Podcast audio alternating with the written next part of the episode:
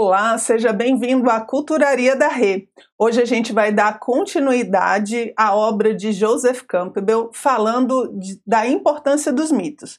O tema que eu vou abordar hoje aqui com vocês é baseado no terceiro capítulo do livro Para Viver os Mitos, aonde Campbell vai comentar a necessidade dos mitos, dos ritos para poder fazer a estruturação social e também as consequências que a gente sofre quando esses mitos, esses ritos, eles não são vividos, eles não são valorizados pela sociedade, ok? Então vamos junto, vamos dar uma olhadinha aqui no que, que o Campbell vai trazer é, sobre os ritos. E ele já começa falando na primeira frase, logo, né, sobre o que, que é a função do ritual para ele. Por que, que o rito é necessário e o que, que é o rito? E ele vai falar que a função do rito, do ritual, é dar forma à vida humana, não à maneira de um mero arranjo superficial, mas em profundidade. Ou seja, quando a gente fala de um rito, quando a gente fala de um, das normas, quando a gente comenta a maneira correta de fazer as coisas, a gente está estruturando a vida não como uma questão superficial, como uma, uma etiqueta vazia ou então um protocolo sem sentido, mas pela necessidade que o ser humano tem de organizar o mundo. Todos nós precisamos organizar as nossas coisas, até que quando ela não está organizada a gente se perde bastante, não é verdade? A gente fica doidinho procurando as coisas, a gente se sente perdido, né? Quando a gente procura algo e não encontra, ou quando a gente acha que virando à direita vou estar em tal lugar e de repente a gente descobre que está perdido, né? São, são necessidades que nós temos de organizar o mundo para que a gente se encontre, para que a gente saiba onde a gente está. E o Campbell fala que o rito dentro da sociedade tem essa função tem a função de encaixar a gente e de dar forma à nossa vida. É, a vida humana aqui, que ele se refere mais, é a vida em sociedade, é a humanidade, né? uma civilização. Então, cada civilização vai ter os seus ritos que vão fazer essa conexão do homem com o mundo aonde ele vive. Então, essa para Campbell é a função do ritual. E a gente sabe que o rito, ele é a parte física, ele é a parte visível do mito, que é o metafísico, que é o invisível. Então, quando a gente vive um rito, a gente está trazendo para o mundo algo metafísico. É, um exemplo que nós temos dentro da cultura ocidental são as festas de Natal. Por exemplo, é, a gente faz um rito, a gente faz uma espécie de um cerimonial onde a gente junta, vem Papai Noel, tem árvore, tem presente e tal. Existe uma sequência de coisas ali que dão significado para algo metafísico, que é essa luz que vem ao mundo simbolizada pela criança, pelo menino Jesus. Então a gente está vivendo um rito e trazendo um mito, ok? Então a gente faz essa é, ligação. Só que a gente tem também os ritos é, sociais, não só os religiosos, né, mas também os ritos sociais, é, é onde é, é, essa visão mítica estrutura a sociedade, dá a possibilidade de uma compreensão melhor do mundo onde a gente vive. Então, é, são adaptações, são é, apropriações, digamos assim, né, que a civilização faz dos ritos justamente para poder estruturar a vida em sociedade, ok? E Campbell traz uma ideia assim, gente, muito bonita, muito bonita, fundamental para entender o rito. Ele vai falar que toda vida é estrutura. Toda a manifestação da vida tem uma forma e essa forma permite o fluxo da vida em determinado grau. Vamos tentar entender um pouco mais isso? É, no, no livro ele dá como exemplo a evolução de uma estrela do mar, de uma ameba para uma estrela do mar. Então ele fala assim: quando eu vejo a estrutura de uma ameba, né, que é essa coisinha feinha aí que eu coloquei aqui, essa ameba ela tem uma estrutura, uma estrutura mais simples do que uma estrela do mar, por exemplo. A estrela do mar ela tem uma forma, ela tem ligações, ela tem fluxos de energia muito mais complexos do que o de uma ameba. Então, a vida ela se expressa mais nessa estrela do mar. Eu posso ver mais a estrutura, eu posso ver mais do fluir da vida. Por quê? Porque a forma permite o fluxo da vida. É como se fosse uma energia que passa. E eu preciso de estruturas que comportem essa vida e que possam fazer ela aparecer no mundo. Então, se eu tenho uma organização mais complexa, eu vejo uma estrutura mais complexa e, em, em, contrapartida, eu vejo mais a manifestação da vida. Então, eu consigo ver mais nessa estrela do mar do que numa meba. E se eu continuo vendo a complexidade, eu posso chegar ali num chimpanzé, num, num animal é, muito mais complexo, certo? Aonde eu também vejo o fluir da vida. Então, a organização, a estrutura que eu tenho em um animal, ela é muito maior do que a estrutura que eu tenho na água viva e maior ainda do que a que eu tenho na ameba. E ele fala que essa forma, então, vai permitindo cada vez mais fluxo de vida, cada vez mais interação, cada vez mais harmonia, ok? E ele fala que o ser humano, por sua parte, ele vai ter que fazer isso de uma forma cultural. Ele diz que a natureza, né? Eu botei esse, esse animal maravilhoso, bonito, né? Aí, quando eu falo da natureza, a biologia, é, a evolução, a, as leis naturais, elas fazem com que essas estruturas evoluam. Então, eu tenho uma espécie de lei natural que se encarrega dessa evolução. Agora, quando eu chego no ser humano, isso é uma conquista ele já não é algo que a própria biologia traz. Ele não é algo que se estrutura sem que eu faça algum esforço, sem que eu tenha consciência do processo. Então, como a natureza faz evoluir as formas no mundo mineral, vegetal, animal, a gente vai precisar da cultura para dar essa estrutura agora para o ser humano. O ser humano ele vai ter que conscientemente montar estruturas para permitir o fluxo da vida. Olha só que interessante, né? Dá mais trabalho, né, gente? Esse negócio de, esse negócio de ser ser humano é ser consciente. E dessa forma é que a gente vai montando as estruturas sociais que vão ajudar a gente a é, encontrar o nosso lugar e poder expressar a nossa vida. A gente vai poder se expressar melhor, ok? Então ele põe assim, ó, é na cultura que aprendemos a desenvolver os comportamentos necessários à sustentação da vida. Então a cultura vai me dar um modelo, vai me dar ritos, é, vai me dar formas de agir. E dentro disso, quando eu sigo isso, eu consigo sustentar a vida dentro daquele grupo humano. E isso vai acontecer então com o apoio dos ritos e dos mitos, né? Lembrando sempre que o rito é a parte visível, é uma manifestação de um mito, é algo físico que reflete o metafísico, ok? Então ele traz aí para gente a questão dos ritos da puberdade, que são os ritos de passagem. É, se você for ver até hoje, muitas tribos, por exemplo, na vida do Mandela, ele comenta como o rito de passagem dele, né, da vida é, do adolescente para a vida adulta foi marcante, né? É um, é um rito bem, é, bem simbólico e bem físico. no caso dele é a circuncisão, são circuncisados quando adolescentes e quando eles saem da casa, né, da, da, do local aonde eles foram circuncisados, esse local é queimado. Então, eles passam por uma transformação física e depois eles passam por uma transformação psicológica, que é o quê? É quando a, aquela casa da passagem ela é queimada, é, simbolizando que eles estão deixando para trás a vida infantil, a vida adolescente, e agora eles são adultos e eles vão precisar é, cuidar da tribo, eles vão precisar participar do conselho dos adultos, porque a vida agora mudou.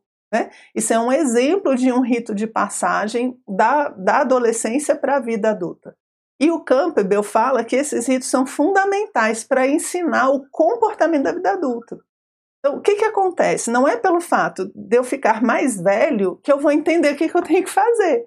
Né? Eu posso ficar aqui envelhecendo, envelhecendo e não entender nada do que, que eu preciso fazer. Ah, o desenvolvimento da psique para um estado adulto ele precisa de apoio, ele precisa ser ensinado, precisa ser estimulado, ok? E ele vai falar que o primeiro nascimento que a gente tem é o físico, quando a gente corta o cordão umbilical, mas o segundo nascimento vai ser quando a gente corta a dependência dos pais. Então eu preciso mudar o meu comportamento em relação à minha própria família. Ele diz que a criança, quando ela tem dependência, ela vai buscar o, o apoio nos pais, ela vai procurar por respostas, ela vai procurar por referências, por limites, né? E ela vai se estruturando. Agora, quando ela vai passar para um adulto, ela agora precisa é, ser mais autônoma, ela tem que ter agora responsabilidades. Então, aquelas carências, aquela dependência que existia, ela tem que ser alterada, trocada pela responsabilização. Então, quando o adulto está perante uma dificuldade, ele não corre atrás é, desse padrão, ele precisa assumir a responsabilidade, dar uma solução para as coisas que estão acontecendo. E isso é estimulado, isso é ensinado. E uma das formas de fazer com que isso aconteça são justamente os ritos de passagem, aonde você vai tentar mostrar para aquela pessoa que a vida adulta agora exige dela um comportamento diferente. Ela agora não pode mais se comportar como uma criança, ela agora precisa se comportar como um adulto. E o adulto se responsabiliza. É até interessante porque no livro ele fala assim que é, esse, se você não consegue fazer essa passagem para a vida adulta e não se responsabiliza pelas coisas, ele diz que uma das características é ficar botando a culpa nos outros. Então, é, ele fala assim: ah, eu teria dado muito certo na vida se não fosse é, os meus pais que fizeram tal coisa, ou se não fosse o Estado, né, o governo que fez não sei o quê, ou se não fosse o universo, né? Se o universo fosse organizado de outro jeito, eu teria feito tal coisa. Então, ele não assume a responsabilidade. Talvez porque ninguém nunca é, fez um rito, né? Ele não teve esse rito de passagem. Ele não percebeu que a vida mudou. E você fala, ah, Renato, mas não nota? Disse, gente, estão tá, notando cada vez mais tarde. Né? A gente tem vários estudos nesse sentido, é que essa maturidade está surgindo cada vez mais tarde, ok? E aí, uma das coisas que o Campbell coloca é que justamente como a gente tem desvalorizado os ritos, como a gente tem desvalorizado esses mitos, essa forma né, de, de vida, essa forma é, de expressão da vida, a gente está tendo essas dificuldades. Vai ficando cada vez mais difícil você conscientizar a pessoa dos ritmos da natureza, dos ritmos da própria existência. E isso tem várias consequências, que em 1960 e poucos, foi quando foi essa palestra, eu não tinha nem ideia de onde a gente ia chegar, ok? Continuando, então, é, ele vai falar que o rito, tanto esse da puberdade, quando depois, hoje em dia, um rito que a gente tem muito ainda é o de casamento, né? Você faz a festa, é, você tem uma cerimônia, você chama os amigos, você comemora, você assume publicamente, mesmo que seja um casamento civil, você assume publicamente é, um relacionamento, isso tudo é uma passagem. A gente está falando assim, ó, agora a vida vai funcionar diferente, né? Agora vamos montar é, um, uma família, entende? Então você agora não tem mais aquele estado civil, agora é um outro estado civil. Então essa mudança também é um rito e vai ajudar a entender a pessoa o papel dela agora onde? Dentro do relacionamento. Agora não é mais relacionamento de namoro, agora é relacionamento casado. Então, ele ajuda, quando a gente vive o rito, ele ajuda a gente a se encontrar. Meu Deus, agora entendi o que está acontecendo aqui, percebe? Nessa necessidade. Se você não tem o rito, é mais difícil você conseguir perceber o que aconteceu, ok? Então ele fala que o rito vai ajudar a gente a entender essas leis e entender como essa sociedade funciona. Só que aí vem uma coisa, as pessoas sempre reclamam assim: ah, mas aí a gente vai fazer as coisas de sempre, a gente vai ser dominado pelas leis, os costumes sociais vão acabar com a nossa individualidade ou com a nossa experiência, porque a gente é diferente, a gente. Isso ele fala, é interessante, que é uma característica muito nossa, Ocidente moderno, até porque no Oriente ele dá como exemplo a cerimônia do chá. Gente, ele fala na cerimônia do chá é muito legal. É, e ele fala, na cerimônia do chá, a pessoa ela é espontânea, né, o mestre do chá, que ele fala que foi participar, é uma pessoa que segue um rito super complexo, né? É, eu ainda não tive a oportunidade de ver um ritual do chá inteiro, assim, né? Só umas partezinhas. E a gente percebe que tem uma série de regras, é, a forma com que a cabeça vira, com que a pessoa levanta o bule, né? Coloca xícara e tal, infusão. É uma coisa assim complexa. Existe uma série de regras. Mas dentro dessas regras, a pessoa que está fazendo, ela é um canal de harmonia, ela é um canal para essa lei e ela se sente super à vontade. Ela consegue ser ela mesma dentro disso. Ele falando, o ritual do chá é bem interessante, né? Então, no momento em que a nossa sociedade é, exige inovação, né, exige novidade, exige a, a, o caminhar constante para coisas diferentes, né, isso ele fala em muitos pontos da obra, ele diz que a gente começa a gerar um bug, né, da cabeça da pessoa, não entende muito bem, mas é para aceitar ou é para inovar?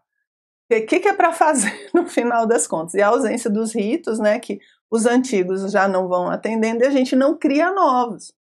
E a gente vai perdendo essa união, a gente vai perdendo essa, é, essa noção de degraus, né, de, de, de ir crescendo dentro da vida, porque a gente não tem os degraus é, bem estabelecidos justamente pela ausência dos ritos. Então ele fala, essa a sociedade inovadora, para ele, precisava inovar dentro de uma estrutura, ou trazer uma estrutura nova. O que, que ele critica dentro desse, desse trabalho aqui? É que você não pode ficar sem estrutura. Ele diz que a ausência de forma, olha só, gente, é uma ideia bem diferente do que a gente está acostumado. Ele fala o seguinte: que a ausência de forma tira a liberdade humana ele fala assim: a vida precisa das formas para se expressar. Ela precisa da forma de uma flor, de uma árvore, de um ser humano, de uma estrutura, uma teia social. Ela, ela precisa de formas. E quando eu tiro essa forma e não coloco nenhuma outra, quando eu simplesmente destruo a forma, é como se eu destruísse esse canal de energia. Então eu, eu não tenho liberdade. Por quê? Porque eu não tenho como expressar a vida que existe dentro de mim. Eu não tenho como expressar o melhor de mim. Por quê? Porque eu não tenho uma forma para fazer isso.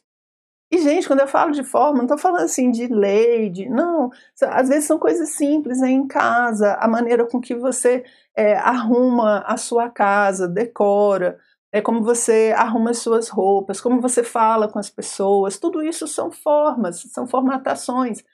E existem é, formas que expressam mais vida e a gente quer expressar cada vez mais vida, porque isso é inovar, né? Você expressar cada vez mais vida.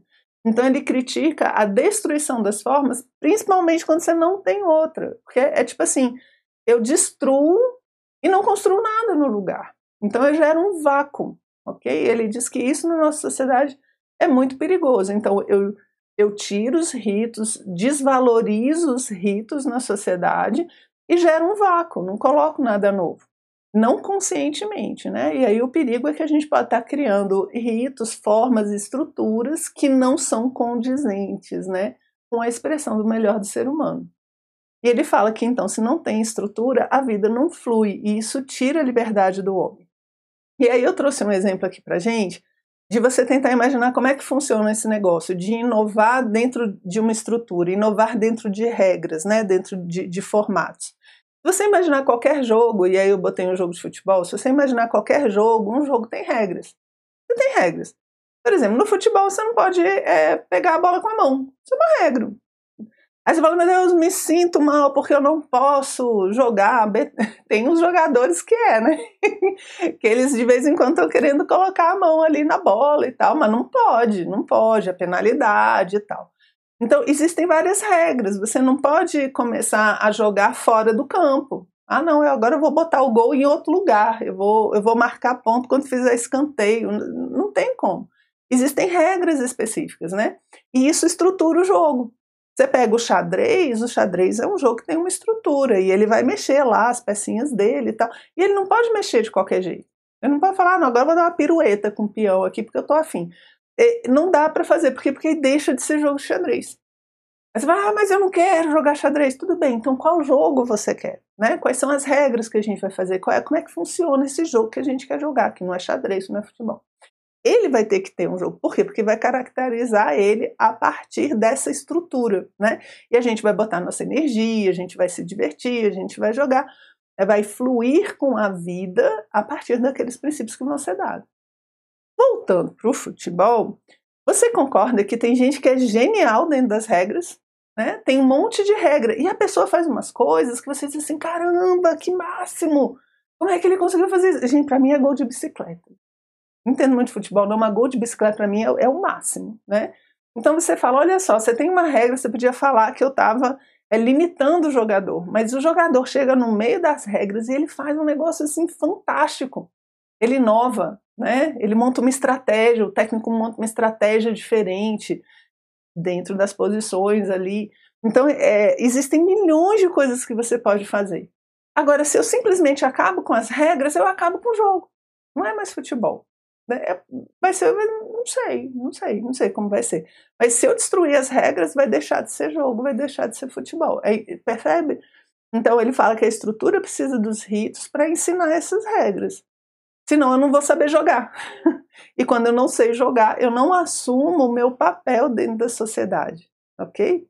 Então você vê como é importante o rito e como hoje a gente não tem, né? A gente tem pouquíssimos ritos. É, e os que tem, a gente aos poucos vai perdendo esse costume. Né?